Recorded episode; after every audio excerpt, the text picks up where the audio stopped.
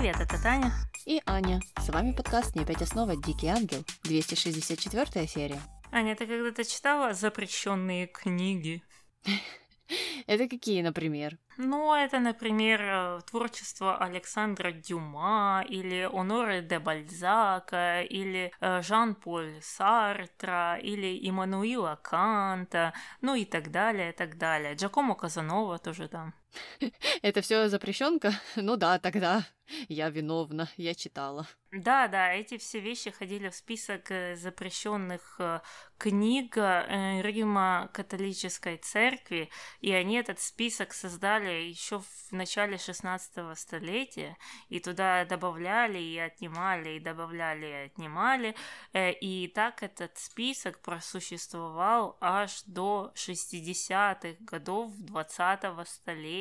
И те книги, которые в него ввели вот эти католические церковнослужители, они были по таким вот, можно сказать, негласным запретам. Их было очень-очень э, тяжело достать, и многие отказывались их продавать. И в этом списке были, ну, очень много знаменитых, известных э, людей на данный момент. И как раз 264 э, года назад католическая церковь почему-то решила жалиться над Галилео Галилеем э, и э, вычеркнуть его из списка запрещенных книг. И вот с тех пор э, мы можем в открытых источниках читать произведения, теории разные, философии Галилео Галилея.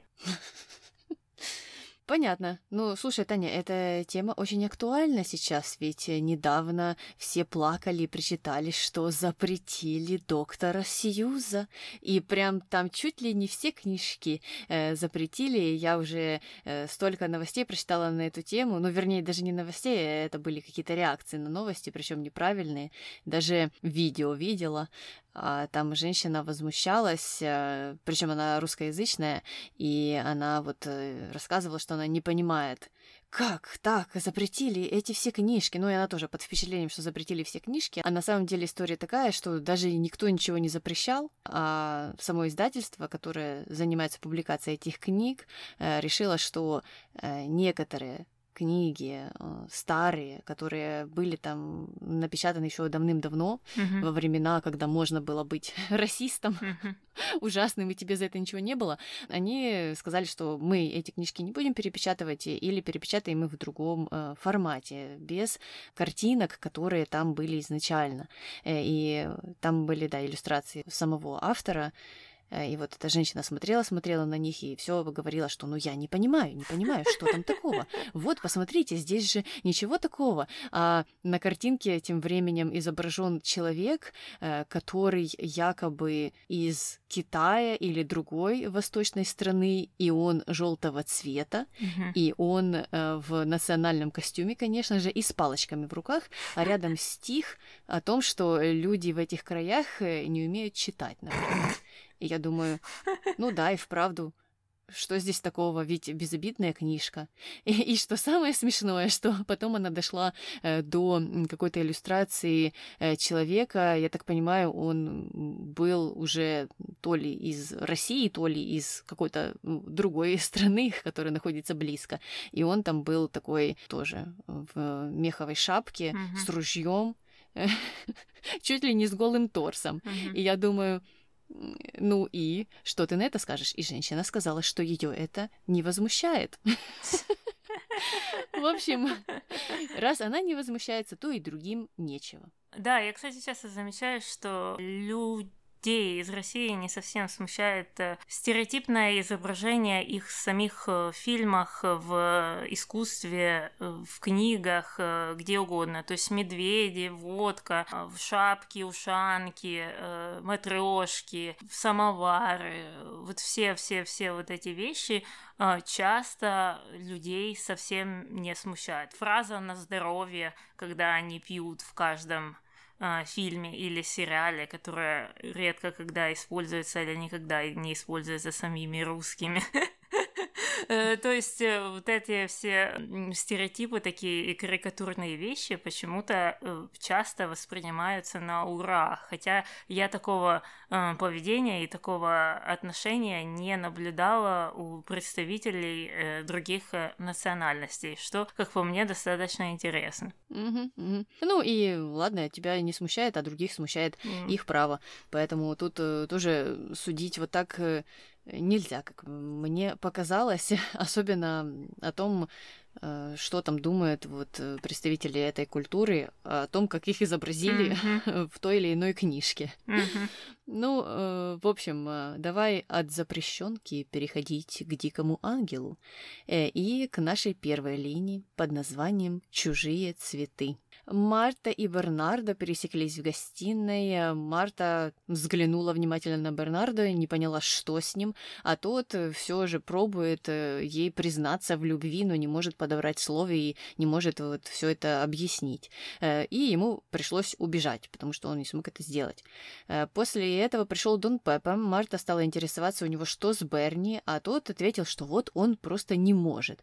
И это была такая шуточка, конечно же, ниже пояса. Нам должно было быть смешно.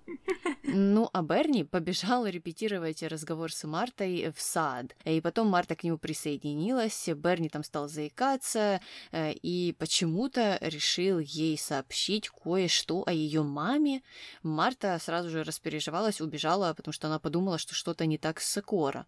Э, ну, а Берни пошел за ней, стал объяснять, что да нет, я просто хотел объяснить, что вот э, для матерей нет разницы, сколько у них детей, и они всех любят одинаково, а то и больше. Ну, вот с каждым новым ребенком, в смысле, что они всех детей любят еще больше. Э, и вообще Сакора жизнь не радовала, но теперь она вот вышла замуж, у нее все хорошо, и Марте якобы нужно радоваться. Но Марте надоело слушать э, вот эти лекции, и она ушла. А Берни остался плакать э, в кусты, э, и как раз пришел Дон Пепе, он все выпрыгивал из ниоткуда э, в этой линии, поинтересовался, рассказал ли Бернардо Марти о своих чувствах, а, а Берни, конечно же, разозлился и ответил, что не следует Дону Пепе лезть в его дела, и ушел. И Дон Пепе в итоге решил, что вот дети это, конечно, цветы жизни, но пусть они цветут в чужом саду. Да, ну Дон Папа э, делает свои выводы какие-то из этой всей истории. Ну, в общем, понятно, что наши ставки еще в силе, вот что самое главное. Э, да, нам уже не интересно, что там и как, и главное, когда Берни признается. Э, да, да, а мы пока переходим на нашу вторую линию под названием Signed, Sealed, Delivered, I'm Yours. Oh,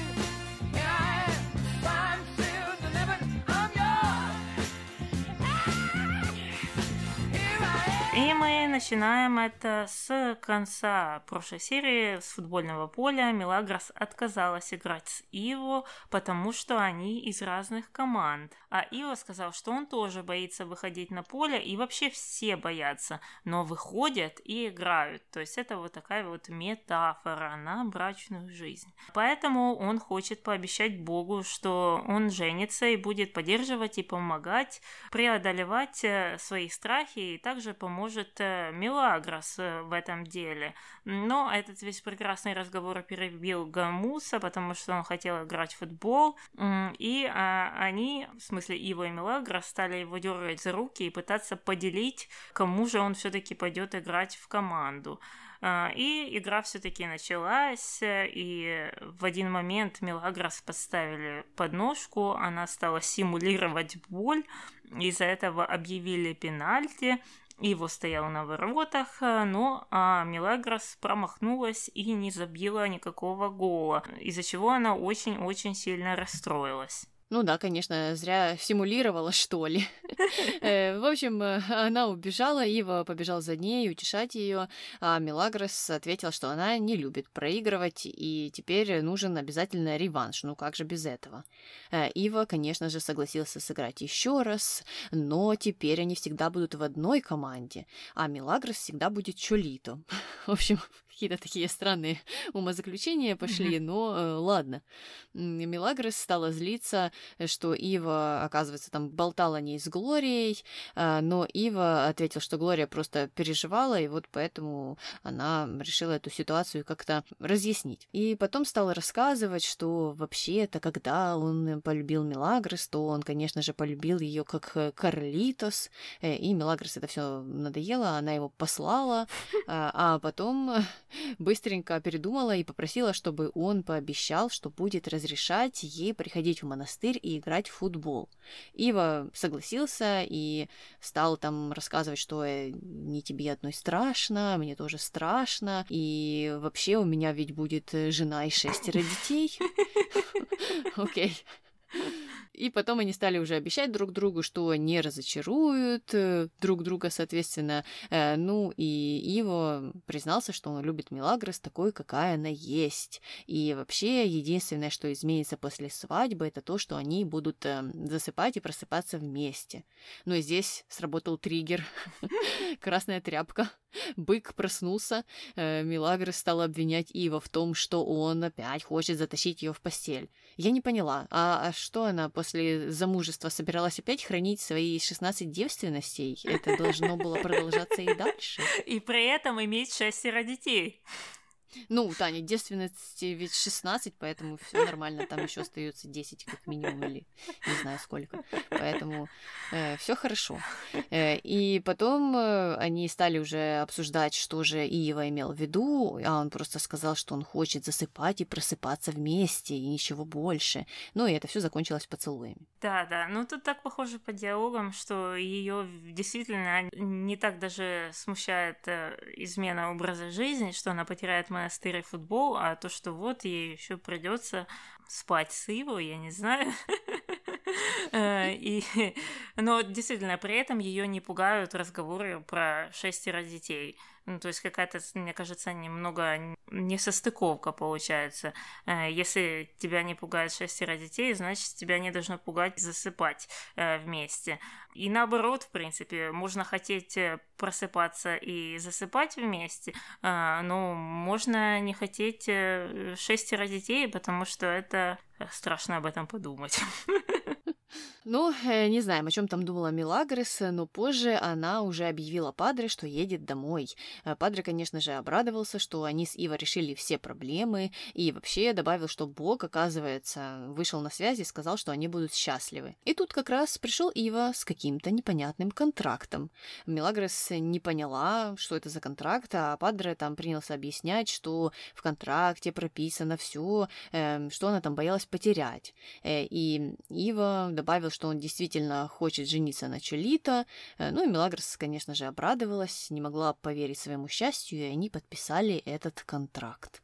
Угу. Но у меня тоже эта ситуация какая-то немного странная, что она как просит разрешения у Иву заниматься какими-то своими хобби. То есть, как будто он там не собирается быть ее мужем, а каким-то начальником, что вот нужно подписать даже вот какой-то документ, что за ней остается какое-то право, что, ну, не знаю, как-то немного странно. Он же у нее не спрашивает там по поводу того, э, чем он там сможет дальше заниматься, а чем не сможет. Его это как-то мало волнует. Вот единственное, что он там сказал, шесть, шестеро детей его волнует, и жена, и само присутствие жены да. А, а все остальное, сможет ли он там э, к Бобби ездить в Испанию или э, чем он там занимается? Чем вообще его занимается? У него есть какие-то хобби?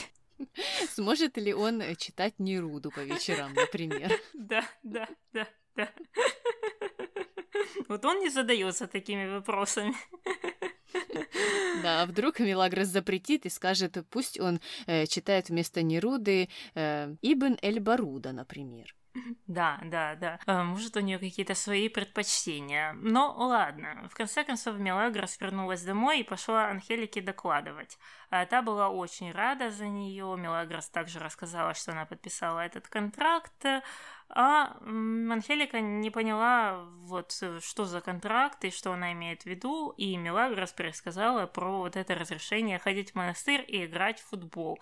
И Анхелика, конечно же, очень была рада за такого рода контракт. Я так понимаю, они это прописывали в таком смысле, что как будто они э, подписали вот этот э, добрачный контракт по поводу денег, да? Да, да, потому что Анхелика так удивилась, и она не ожидала, что что-то такое будет вообще подписано, и что они будут э, такие вещи обсуждать. Э, но нет, Мелагра все объяснила. И позже Анхелика уже попросила Бернардо пригласить закройщицу, потому что, оказывается, мало времени осталось, э, чтобы сшить платье. Э, опять же, нам напомнили, когда это важное событие, э, и потом стали они обсуждать, что раз э, Берни дядя Мелагрос, а Анхелика ее бабушка, девушка, значит, они родственники. Э, и эту идею провозгласила Анхелика.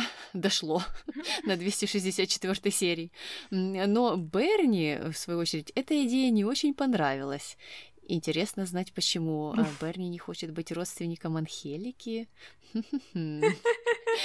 Что, что, не нравится ему такая вот э, бабуля, которая не лезет ни в чьи дела э, и вообще никого не осуждает, наверное. Я даже не знаю, боюсь предположить, что же стояло за этим решением. Ну да, действительно была какая-то странная реакция, потому что, ну, они же так прописывают нам, что они там все без ума друг друга, и э, он должен был бы ликовать, но так не случилось, и когда он вышел, а Анхелика осталась э, сама и стала себя приговаривать, что он идиот или у него там какой-то комплекс неполноценности, что я не поняла вообще, при чем это.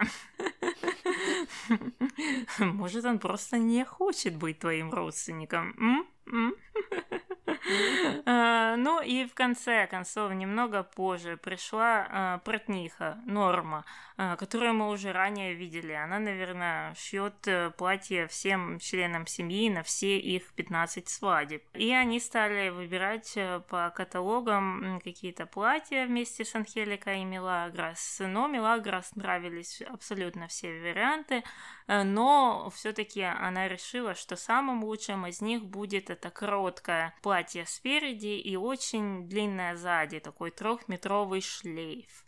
И также у нее был запрос на второе платье, чтобы пойти в нем на дискотеку. Такое дискотечное подвенечное платье. То есть уже аж два надо. Что, кстати, достаточно популярное. У большинства людей, мне кажется, каких-то два свадебных наряда. Э, ну, кстати, вот у большинства людей два сейчас, но э, это как раз и обусловлено тем, что э, во время церемонии невеста чаще всего в неудобном платье, mm-hmm. там выбирает какие-то э, вот эти э, стили вроде рыбки или mm-hmm. русалочки, или как там оно называется. Э, поэтому она еле в нем двигается. А потом, когда уже танцы и все это веселье, тогда она переодевается во что-то более удобное. Ну, по рассказам Милагрос, у нее и так будет неплохое платье, короткое спереди. Разве что если бы шлейф можно было так немножко отцепить, было бы вообще идеально, мне кажется. Да-да, да-да. А, ну, в общем, а, понятно. Интересно мне показалось то, что Норма уже сшила ей одно платье, и она как-то не удивилась, что, о, не сложилось. Придется второе шить. Ну так, Таня, а зачем? Зачем ей удивляться? Она молчит, тихонечко себе лишних вопросов не задает, и, пожалуйста, одно платье, второе платье, третье, пятое, десятое, вот тебе уже на домике собрала. Ну, тоже, тоже правильный вариант. Ну ладно, давай закончим с нашими свадебными делами и перейдем на денежные в нашей третьей линии под названием More Money, More Problems. И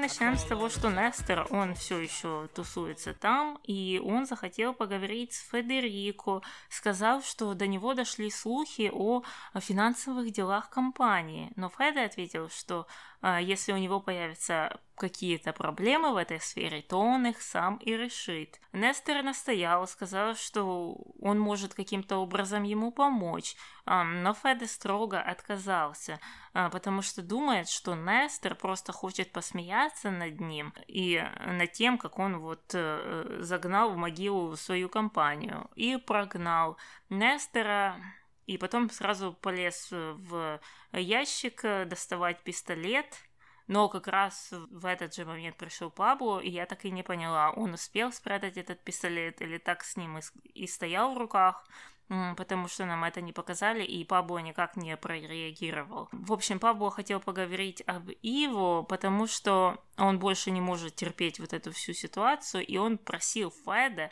признаться Иву, что это Феде все придумал. Э, ну, а Феде в конце концов сказал, что да, он все расскажет Иву. Тоже непонятно, а, откуда вот это признание.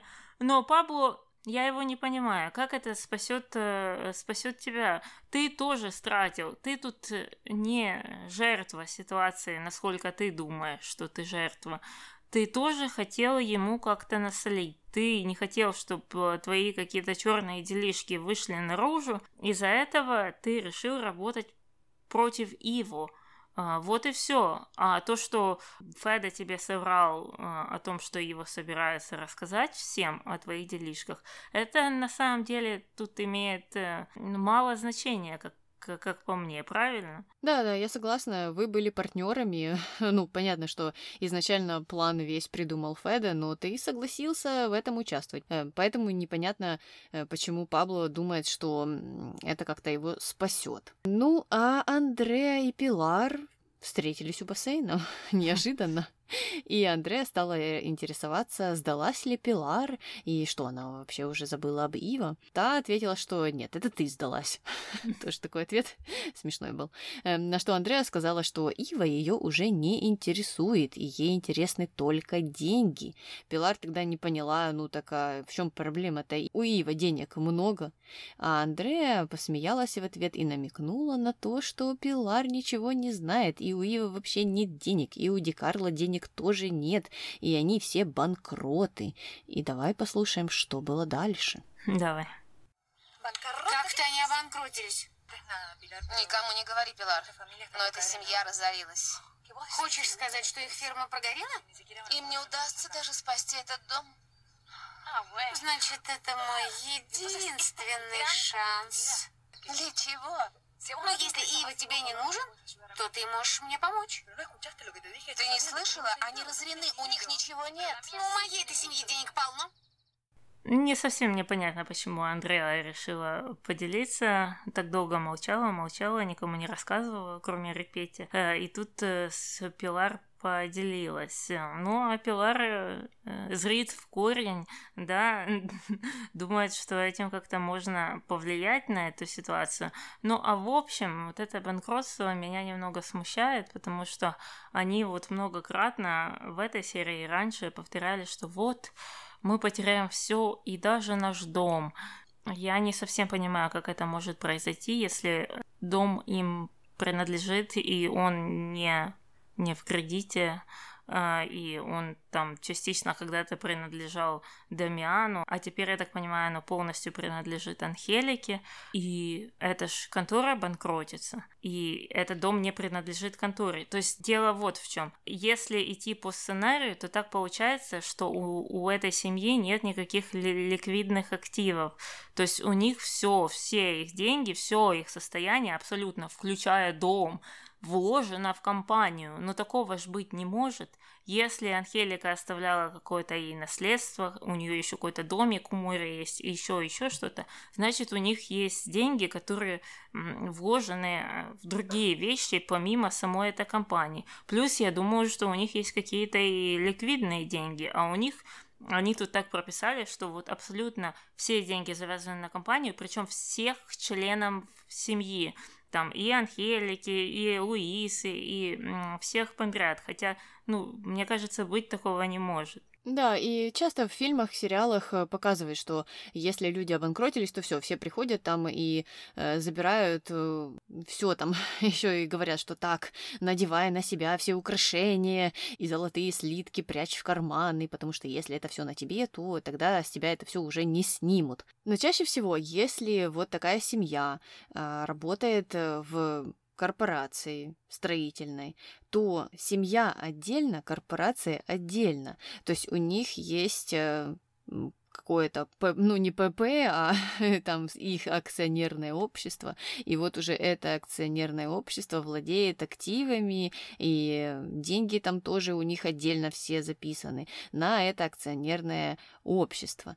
И поэтому, если они обанкротятся, скорее всего, это не коснется их личных э, средств а, потому что не обанкротился конкретно этот человек. Вот э, даже бывает э, часто, когда, например, хотят э, сдать квартиру. Вот есть у, у тебя две квартиры, и ты хочешь в одной жить, другую сдавать. То вот эта вторая квартира, она записывается на ПП, ну элементарно, потому что это не какая-то большая там корпорация или конгломерат. И Соответственно, если вдруг что-то случится, квартирант, не знаю, упадет с лестницы и решит подать в суд на тебя, потому что у тебя ступеньки скользкие, э, то он подает суд на вот это ПП, и ты от этого никак не страдаешь как э, человек. А, мне кажется, что это должно было случиться из Дикарло Конструкционес, но, может быть, я чего-то не знаю. Может быть, у них как-то по-другому все было прописано. И так прописано, что аж э, дом каким-то образом связан с самим предприятием, что ну, тяжело себе представить. Да, да. Ну, это же для драматизма сделано, поэтому, ладно, уже идем э, по тому сценарию, который они прописали. И мы переносимся э, к Анхелике Милагрос, э, которые общаются о Феде и Иво. Анхелика переживает за их отношения, а Милагрос э, ответила, что она говорила с Феде, э, тот раскаивался и хотел поговорить, я так понимаю, с Иво. А Анхелика сказала, что Ива-то уже не хочет общаться, потому что она видела, как э, Феде пытался поговорить с ним, но тот не захотел и отвернулся от него. И после этого Мелагрос решила пойти к Иво и убедить его пообщаться с Феде. А Иво в ответ разозлился и сказал, что Феде для него умер. А на что Мелагрос ответила, что Феде раскаивается и даже плакал и просил прощения и очень переживал. Когда это было? Когда Феде плакал и просил прощения за то, что он э, вот так вот поступил с Иво, Таня? Ну, не знаю, не знаю. Я так понимаю, что сценарий э, делает отсылку к тому, когда Феда пришел в монастырь, но он там ничего не просил прощения по поводу Иво, вообще ни, ни секундочки. Он там просто признавался Мелагрос э, в каких-то своих там сентиментальных чувствах, э, но там не было ни слова про Иву. Ну, вот и я так подумала. В общем, Мелагра здесь решила отбелить Феде.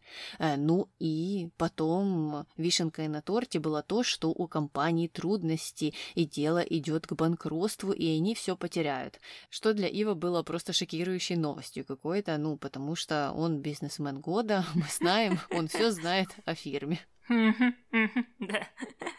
Ну, а Феда тем временем валяется на кровати а Луиса этому удивляется. Но Феда ей признался в том, что у него депрессия.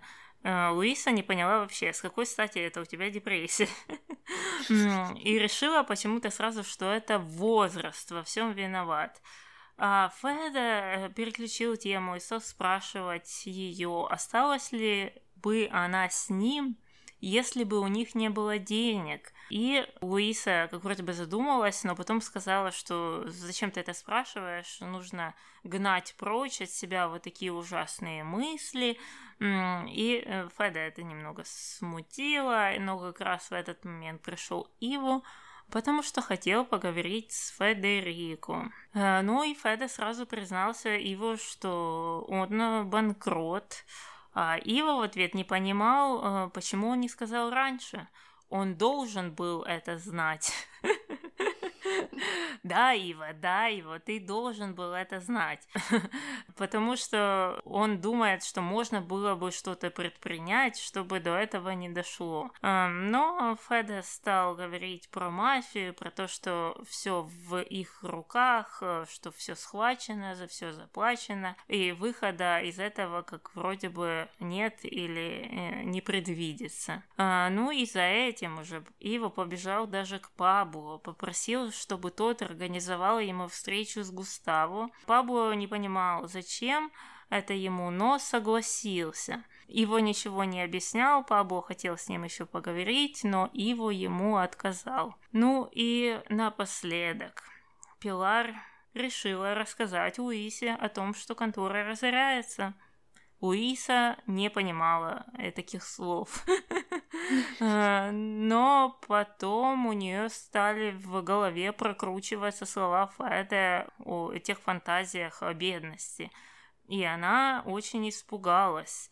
Но а, Пилар решила ее успокоить, сказав, что не переживай, я могу тебе в чем-то помочь. Так что э, вот такая вот запутанная история. Все сходится к тому, что все схвачено, все заплачено, э, мафия всем управляет, но Пилар, Пилар там может все исправить. Да, вот я тоже не понимаю, как. Ну, сейчас э, они что сделают? Дадут Феде кредит вместо банка? А, ну так а мафия потом э, скажет, вот блин, а мы не подумали, что он может у друга взять деньги взаймы. Ну все, парни, расходимся. Да, да, да. Ну, я просто думаю, если это посмотреть с точки зрения реальной жизни. Какой бы нормальный, уважающийся предприниматель, в смысле там отец Пилар или кто там отвечает за их э, бизнес, стал бы вкладываться и спасать э, тонущую компанию, у которой нету никаких перспектив. Ну да, завтра мафия к нему придет, раз он mm-hmm. сообщник Феды, так сказать. Mm-hmm. Мне тоже интересно, будет ли этот отец помогать э, своей дочери, потому что она просто хочет выйти замуж э, за Ио. Ну, посмотрим, посмотрим, как нам это объяснят. А пока переходим к четвертой линии под названием «Гениальная идея». Рамон встретился с Чемука и рассказал ему о разговоре с Феде и о том, что он отказался быть инвестором, и теперь нужно искать кого-то еще. Чемука не понял, зачем им, вообще инвестор. Э, у них ведь есть э, сырье, а именно футболисты, а именно Гамуса, который хорошо играет в футбол. Поэтому просто нужно позвонить Рамону Диазу, и пускай он возьмет его в первую лигу, и все будет э, прекрасно. И тогда Рамон попросил у Чемука телефон, вот второго Рамона Диаса, на что Чемука ответил, что у него его нет. И Рамон, конечно же, разозлился, а Чемука пообещал достать его в телефонной книге, но это, наверное, было маловероятно. Mm, да, да, я думаю, это не совсем э, так работает. Но немного позже Чемуко пришел к Рамону уже с другой идеей. И давай послушаем, о чем она была. Давай. Да, Рамон, серьезно, я подумал. Как сделать деньги? Как сделать карьеру? Прекрасно, и что ты надумал? Знаешь, не буду же я всю жизнь помощником управляющего. Правильно. Когда-нибудь Бернардо уйдет на пенсию, ты займешь его место. Нет, я не хочу быть управляющим. А кем ты хочешь быть? Я не об этом мечтаю, а о чем-нибудь более интересном для себя, для Глории, для наших детей.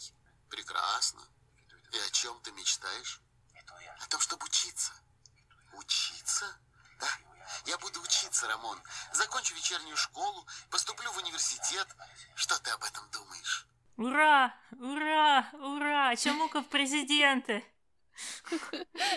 А что, так можно было? Можно было закончить вечернюю школу и что-то там еще и пойти учиться. И, честно говоря, когда Рамон это все слушал, я думала, что в конце он просто рассмеется ему в лицо. Ну, знаешь, по сценарию, мне кажется, это было бы более логично. Да, да, мне вообще было удивительно это слышать, и я, конечно же, не, не помнила этого момента, э, и так странно, да, так странно, что из всех-всех-всех героев они решили прописать эту линию исключительно для Чемуку. Да, я тоже не помнила об этом разговоре, об этой идее, но молодец, Чемука, что сказать. Э, никто не сумел, а он сумел. И, и позже он решил рассказать Глории об этом, и потом еще уточнил, что он хочет пойти на юридический или медицинский. Молодец, нужно было туда еще добавить э, какие-то компьютерные науки, может, биохимию, и было бы вообще зашибись. Глория обрадовалась, э, и они там стали обниматься, целоваться, а Берни застукал их за этим делом, э, и сначала разозлился, потому что они не работают, а вот занимаются непонятно чем. Э, но Чемука ему рассказал о том, что он хочет пойти учиться, и Берни расплакался от счастья и разрешил им отпраздновать это событие. Угу, угу. А, ну, а позже уже Рамон и Чемуко стоят и любуются старым особняком. И э, Рамон сказал, что у Чемука тоже когда-то такой будет, э, потому что в этой стране профессионалы зарабатывают большие деньги. Что Чемуко сказал, что да, но ему будет достаточно и маленького дома. И на этом вот закончилась вся эта история. Ну, так интересно, что они, видишь, тут еще и решили подчеркнуть, что если ты получаешь какое-то э, профессиональное образование, то это э, приносит больше денег, и это требуется стране, что мы слышим в первый раз за этот весь сериал. Да, да, это и вправду был очень приятный сюрприз. Э, хотя бы в конце они додумались, что кто-то, оказывается, может пойти учиться. Э, ну и переходим к пятой линии. Марта пришла к Рамону неожиданно и стала жаловаться, что у нее в жизни э, никого никогда не было, кроме мамы, и вообще мама все для нее делала, но теперь она рада, потому что Сакора вышла замуж за Рамона, и они так счастливы, и они стали опять обниматься примириться. Мы уже видели подобное примирение, потом о нем забыли, ну ладно. Второй шанс. И потом Марта пошла просить прощения у Сакора за то, что разозлилась, когда услышала новость о ребенке, э, но сказала, что теперь она счастлива, и они тоже стали обниматься. В общем, все отлично, Марта подобрела, э, опять все это вылезло из ниоткуда, и непонятно, почему они вот э, от того первого примирения не шли mm-hmm. в этом направлении, тогда mm-hmm. было все более логично. А теперь она почему-то опять забыла о том, что она со всеми помирилась, э, опять на всех разозлилась и решила снова помириться. Ну ладно. Mm-hmm. Mm-hmm. Да, и мне показалось, что эта страна не потому, что Марта изменилась, да, или оказалась э, ну, более таким вменяемым человеком, а тому, как это было прописано не в ее стиле. То есть они могли прописать э, этот диалог, да, так, что она там извиняется и говорит, э, эм, что на самом деле она рада, и тогда там перенервничала или что с ней случилось, но в стиле или в характере Марты. А так они просто взяли из Марты ту, которую мы знаем, а она такая, она за словом в карман не полезет, такая быстрая на язык, быстро так отвечает, отшивает, и, в общем, такой резкий человек. А они вот из этого такого рисковатого человека сделали не знаю, какую-нибудь Горю или, э, или сестру Каталину, знаешь, что мне показалось немного странным, потому что вы могли бы сделать Марту Мартой, оставить ее, э, но сделать так, что вот она, даже вот такой вот резкий человек, который ведет себя таким образом, может по-своему там извиниться или примириться с кем-то. Ну, э, нужно было быстренько-быстренько это все свернуть. Ладно, э, переходим к шестой линии. Каталина принесла Падре и Луисе чай. Непонятно, что Падре там делал, э, но Луиса заметила, что Каталина забыла салфетку и сама пошла ее искать. А Падре тем временем стал уговаривать Каталину вернуться обратно в монастырь, потому что вот, смотри, Каталина, какие здесь ужасные условия. Хозяйка сама пошла за салфеткой, тебя даже не заставила. Э, и Каталина согласилась в ответ, э, сказала, что благодаря Луисе она поняла, что ее место в монастыре. Э, но все равно, пока она хочет остаться в особняке, хотя бы до свадьбы Мелагрос, а потом обязательно вернется. Я вот mm-hmm. не поняла, зачем они тогда Луису послали за этой салфеткой. Пускай бы она уже эту Каталину гоняла, и Каталина mm-hmm. не могла бы ее найти, потом Луисе бы пришлось встать и уйти, ну, потому что нужно было оставить Каталину и Падре наедине, и тогда бы они уже проговорили все, о чем мы вот э, только что рассказали. А так, Луиса сама ушла, сама все сделала, а Каталина mm-hmm. еще и недовольна. Да, да. Ну и то, что нам они опять показывают как немного бинарный мир. Или ты церковнослужитель, или монашка, там, э, человек церкви, или же второй вариант в жизни это работать прислугой. То есть какие-то там третьи, четвертые, пятые, десятые варианты, они недоступны. И тут так получилось, что она проработала там две недели э, прислугой, и ей это не понравилось, и раз ей это не понравилось, это значит, что ее место в церкви. Хотя, возможно, ей бы понравилось, э, не, не знаю, быть учителем в школе. Ну, всякое же бывает. Ну да, или графическим дизайнером, например. Угу. Ну, ладно. Пускай Каталина делает, что хочет, а мы переходим к седьмой линии. Рамон и Чамука стали обсуждать финал конкурса «Мисс Тысячелетия». О боже, финал конкурса, наконец-то! Сколько серий он длился. Э, но Рамон сказал, что есть одна проблема. Пилар и Лина вышли в финал, и если Пилар победит, то они пропали, потому что у них нет денег на приз. А, а Пилар вообще участвовала в этом конкурсе? Мы видели ее там? Единственный раз, когда мы видели Пилар на дискотеке, это когда она выпрыгнула из торта. То есть, может быть, это и засчиталось как участие в конкурсе? Я не знаю. Я помню, что участвовала Виктория, э, и Анна хотела участвовать, и мне кажется, что она все-таки участвовала. Но Пилар там не было тогда.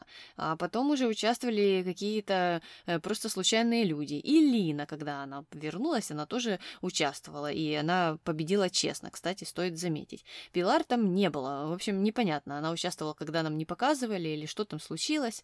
Э, ну, Рамон и Чамука решили пойти к Дону Пеппе и обсудить, э, что нужно, наверное, повысить стоимость входного билета, чтобы вот э, скосить бабло, а, но в то же время они не знали точно, побьют ли их за такое или не побьют. И потом к ним присоединилась Лина, которая очень хотела победить э, и просила их помочь ей, но все ее осудили и сказали, что это нечестно. Хотя этот конкурс был построен на коррупции страшной. И Лина, наверное, была одной, кто победил честно в отборочном туре. Я не говорю, что они сейчас должны тоже, э, не знаю, взять взятку и поступать нечестно, но не им говорить о честности. Вот о чем я говорю. Угу. Но Алина решила, что раз они э, раньше брали взятки, то и теперь смогут, и поинтересовалась, сколько же они хотят за ее победу. Э, Глория здесь стала кричать, что вообще-то Милагрос не участвовала, и она тоже будет участвовать. И что, пускай участвует, это не значит, что Лина не может победить. Я не понимаю, как одно исключает другое. Э, ну и Рамон вместе с Доном Пеппа не согласились, потому что Милагрос не проходила отбор. Тут из ниоткуда появилась Милагрос и заявила, что она тоже хочет участвовать. Дон Пеппе попросил ее там повернуться, и они оценили ее таланты или что там, я не знаю, как она там крутилась. И я так понимаю, он разрешил ей участвовать или нет. В общем, там было не совсем понятно. Да, да, это какая-то странная история, что они решили это включить, но потом мы поймем, почему они э, повернули в эту сторону. Потому что дальше у нас была дискотека, там, где опять пели волосатые мужчины достаточно долго. И э, Дон Пеппа и Рамон были очень рады, потому что людей было много, и все они купили дорогие билеты и даже никого не побили. И э, на дискотеку также пришел Иво вместе с Бернардо, он его туда привел, и его не понимал, почему он э, здесь и почему Бернардо его притащил. Э, но Берни ответил, что он просто выполняет чьи-то инструкции. И тут э, сразу уже начался вот этот финальный конкурс. Э, все выходили, и также в конце вышла Милагрос в платье. И непонятно, она участвует или нет. По-моему, нет, но все может быть. Но она была в короне, так что, возможно, она уже выиграла, кто знает. И стала толкать речь о том, что в новом тысячелетии женщины и дальше будут искать любовь, потому что это то, что сделало их женщинами и в прошлом тысячелетии. Когда есть любовь, возможно все. Боже, ВКонтакте кликует. Ой, ты знаешь, я очень хотела это все прокомментировать, но я даже не знаю, нужно ли. Mm-hmm. Нужно ли комментировать это выступление и вспоминать о том, в каком положении женщины были в прошлом тысячелетии mm-hmm. и за что они боролись, особенно, особенно в канун 8 марта, mm-hmm. когда мы это все записываем. Это все очень символично, да. И что именно любовь сделала их женщинами в прошлом тысячелетии. Ничего больше. Нет. Угу. Да, да, да. Ну, а женщины без любви, я так понимаю, это не женщин. Ну, понимаешь, тебе бы сказали, да нет, Таня, ты придираешься, мы здесь такого не говорили вообще. Но и звучит это тоже как-то странно, потому что мы тут говорим только о любви. Ну, просто зачем это было вот так именно прописывать 75-летние э, мужчины, а? Угу. Может быть, она просто могла сказать, что э, мною руководит любовь, и угу. мне нравится, когда людьми тоже руководит любовь, угу. и пускай эта любовь правит новым тысячелетием, и все. Нет, нужно было вот придумать это все про женщин. Да, да, такой, ну, неважная, неважная речь, и сразу понятно, кто ее писал. Девочки из ВКонтактика. А, ну и, наконец-то, переходим на нашу последнюю линию. Нестер встретился с Луисой, и она была недовольна тем, что произошло. Давай послушаем, почему. Давай. По правде говоря, Луиса, меня удивляют твои упреки. Удивляют? Не вижу для этого никаких оснований. Насколько мне известно, у нас есть сын. Ты женился на другой женщине и не нашел время позвонить мне. Луиса, я уехал из Буэнос-Айреса, а через несколько дней ты вернулась к Федерико. Причем я узнала не от тебя, а других. Ты знаешь о моих отношениях с Федерико, так что... Можешь ничего не объяснять, Луиса. У нас с тобой был роман, ты решила разорвать его, вернулась к Федерико. Ладно, это твое дело.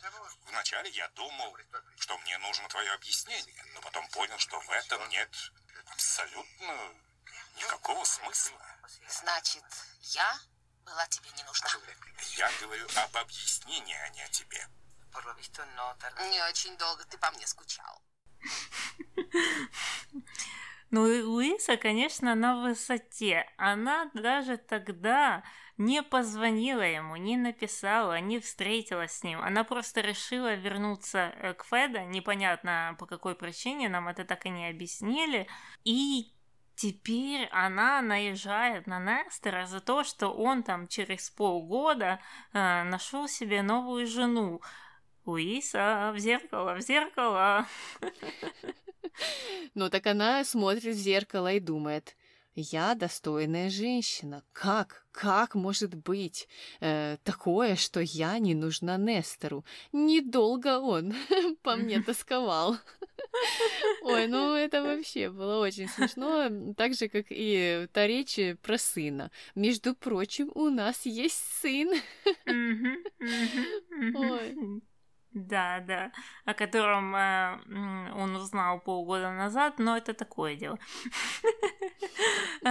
Ладно, ладно, все закончили на смешной Луисе, переходим к нашим номинациям. Кто у тебя герой? Чамука, Чамука, герой, молодец, хочет учиться. Боже мой, я не верю, что на 264 серии мы дождались такого, что кто-то решил пойти учиться. Ну, молодец, молодец. Да, да, я полностью поддерживаю эту номинацию. Конечно же, это наш сегодняшний герой, молодец.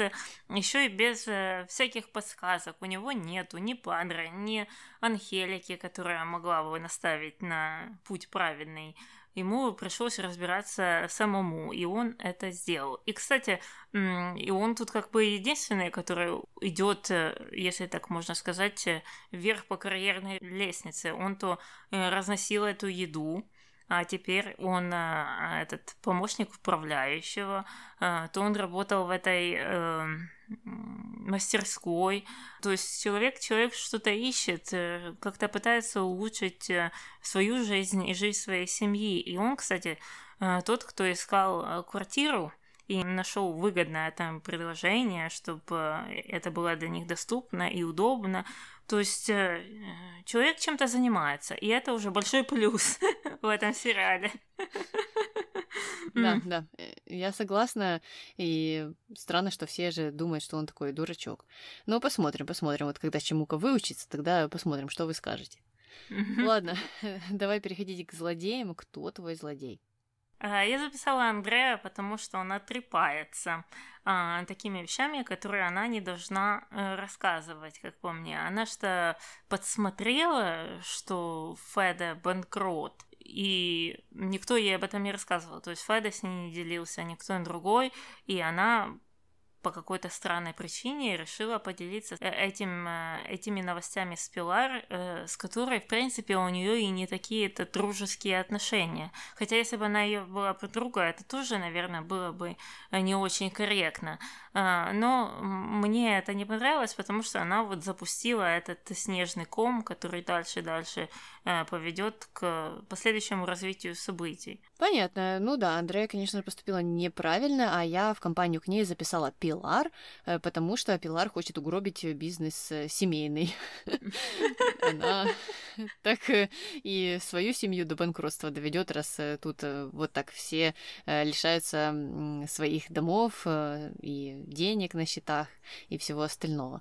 Поэтому это нехорошо. Ну и, конечно, вся вот эта идея о том, что это я сейчас куплю вашу семью и куплю себе мужа, э, ну, некрасивая. Угу, угу, да, да. А, ну что ж, переходим к дуракам. Кто у тебя дурак? У меня дурак это Луиса. Ну, за последний диалог с Нестором. Это, конечно, было смешно. Луиса вот искренне не понимает, что не так, что не так в том, что она говорит и вещает, и это забавно, забавно было слушать. Молодец, играет хорошо, э, но говорит на двоечку, конечно же, вещи. Да, я согласна, тоже записала Луису. И мне было в этом диалоге интересно, что и Нестор как-то ну, так достаточно адекватно реагировал. То есть он вообще полностью ее простил, не обижался, что она ему ничего не сказала. А, вообще, он забил на эту ситуацию и нашел себе новую жену в три раза моложе. А, человек тоже такой налегке, знаешь. Ну ладно, закончили с нашими номинациями, переходим к мистеру Морковке. Что у нас сегодня? Три морковки за э, постельные разговоры, за дискотеку, э, за пистолет Феда, непонятно что там. Э, ну, вот такой рейтинг. Угу. Понятно, принимаем и переходим к нашим комментариям. Комментарий первый. Даже Чемука хочет учиться, а Мили нет. Ответ. Потому что у Мили была крыша над головой. Хоть какая-то, но еда. А у Чемука ничего, даже крыши. Ей этого не понять. Не знаю, есть ли в этом э, какая-то доля правды. Может быть, одной из причин, почему Мелагрос не рвалась учиться, является то, что она чувствует себя достаточно комфортно, а, будучи э, дочкой э, Феда и внучкой Анхелики, и она знает, что в трудный момент ее выкупят, да, ей помогут деньгами, а у Чамука нет ни Анхелики, ни Феда, а, возможно, это один из вариантов. Но, с другой стороны, это не то, как они хотели прописать Мелагрос. Правильно, они же ее пишут так, что она сама за себя, и ей не нужна какая-то помощь извне, и она всего сама добьется, продавая э, там какие-то неправильные приемники на улице. Да, ну просто еще следуя этой логике, получается, что никто, у кого крыша над головой, не должен стремиться учиться. Mm-hmm. Я просто считаю, что раз она так э, хочет помогать людям, то она должна была прийти к идее о том, что образование ей в этом тоже поможет и поможет ее направить э, в правильное русло. Но здесь этого не случилось. Да. Комментарий второй. Редко когда влюбленная девушка перед замужеством задумается, что потеряет себя. Обычно женщина растворяется в любимом мужчине, забывает про свои увлечения, про себя, в итоге теряя свое «я». А потом, в один далеко не прекрасный день, погрязнув в бытовых заботах о муже и детях, она понимает, что уже нет ее личного пространства, ее интересов, и пытается вернуть все на круги своя. Вот тогда-то и начинается ругань, обиды и недопонимание в семье. Мужчина не понимает, почему женщина, которая была его тенью, вдруг так изменилась, и ей внезапно понадобилась независимость и свобода. Никогда нельзя растворяться в мужчине и терять себя, но это, понимаешь, уже в более зрелом возрасте. Когда тебе 18, и ты по уши влюблена, обычно не задумываешься об этом. Так что действительно странно от Мили слышать такие сомнения. Ну, видишь, видно, кого-то задела какую-то струну в душе эта вещь и вызвала какие-то эмоции э, и воспоминания. Э, и, и я не знаю, что тут можно посоветовать. Единственное, что я предполагаю, что такое случается, возможно, если люди женятся или выходят замуж в очень раннем возрасте. Ну, вот 18 лет это достаточно ранний возраст, да. Я сомневаюсь, что такое происходит э, с людьми, которые постарше, которые уже знают, кто они такие, знают, чего они хотят, и имеют к этому совсем другое отношение. Они относятся к своим мужьям или женам как к партнерам, а не как к человеку, тенью которого ты должна стать. Ну, или э, такое происходит с людьми, которые прошли тренинг по женской женственности, и там им сказали молчать, и ничего mm-hmm. не говорить, слушать, э, кивать, э, там, не знаю, плакать, когда нужно что-то выклинчить. Ну, это же на полном серьезе рассказывается все. Mm-hmm. И мне кажется, что вот подобные проблемы могут и случиться, если наслушаться всякой такой ереси. Mm-hmm. да. Коментарій последній. Іво боїться весілля, а хіба він не був жонатий? Був, був. Да, да, это какая э, намечается свадьба по счету? Третья, четвертая, я уже потерялась со счету. А, но он, э, и действительно, он же был э, в браке уже недолго, но был. Но тогда он тоже как вроде бы переживал и ко всем ходил и спрашивал, а мне стоит жениться или нет, отговорите меня, скажите, что мне не надо жениться. То есть у него, в принципе, тогда были сомнения. Так что, возможно, его нынешние сомнения базируются на неудачном браке предыдущем. Я не знаю, но когда э, и вправду э, смотришь на них и э, проводишь параллели с прошлым опытом, то приходишь к каким-то печальным выводам, потому что вот должны же были выскочить замуж друг за друга и там жениться просто так, не думая. Они же так давно этого хотели. Но у них опять сомнения такие же, которые были и до этого, когда они выходили замуж или женились на не тех партнерах. Mm-hmm. Вот э, я и задумалась. Э, ну, я не знаю, как там они будут жить. Предложения сериала не было и не планируется, поэтому неизвестно. И на этой ноте предлагаю заканчивать наш выпуск. А, давай, с вами была Таня. И Аня. До новых встреч. Пока.